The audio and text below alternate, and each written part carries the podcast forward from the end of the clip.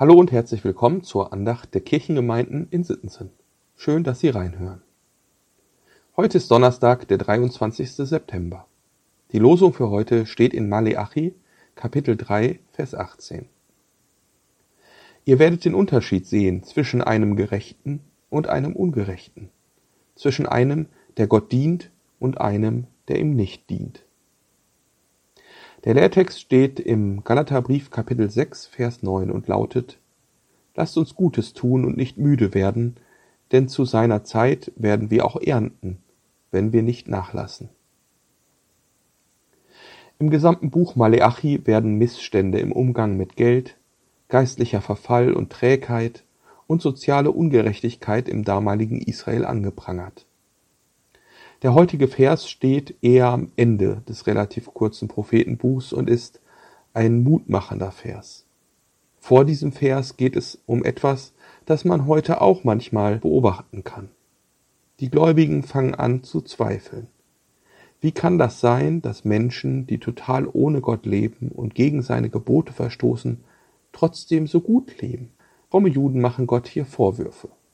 Dass die Ungläubigen in ihrer Gesellschaft, die, die sich teilweise ganz bewusst gegen Gottes Gebote auflehnen und die diese mit Füßen treten, die ihre Mitmenschen rücksichtslos behandeln und sich einen Dreck um Nächstenliebe scheren, trotzdem oft besser dran sind als die Gerechten, die Gott dienen und ihm und seinen Geboten die Treue halten. Macht es denn gar keinen Unterschied, ob ich Gott treu bin oder nicht? Was ist der Lohn für all die Mühe? so fragen sie. Und hier haut Gott richtig auf den Tisch. Es macht einen Unterschied. Ihr werdet ihn sehen und alle werden ihn sehen und es wird denen nicht gut ergehen, die meinen, es ist eh alles egal. Was mich an dieser Bibelstelle beschäftigt hat, ist dieser sichtbare Unterschied. Ihr werdet den Unterschied sehen zwischen einem Gerechten und einem Ungerechten, zwischen einem, der Gott dient, und einem, der ihm nicht dient. Wie ist das bei mir? Ist dieser Unterschied in meinem Leben sichtbar? Was bedeutet das überhaupt, zu den Gerechten zu gehören und Gott zu dienen? Hier hilft uns das Neue Testament weiter, denn man könnte jetzt so argumentieren, durch Jesus Tod und Auferstehung gehören alle, die an ihn glauben und seine Vergebung annehmen, zu den Gerechten.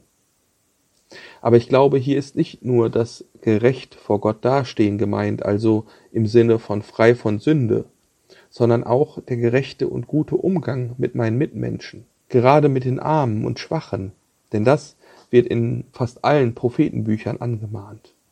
Und genauso ermahnt uns Jesus auch immer wieder, uns um die zu kümmern, die am Rande stehen. Und er macht es sogar selbst vor.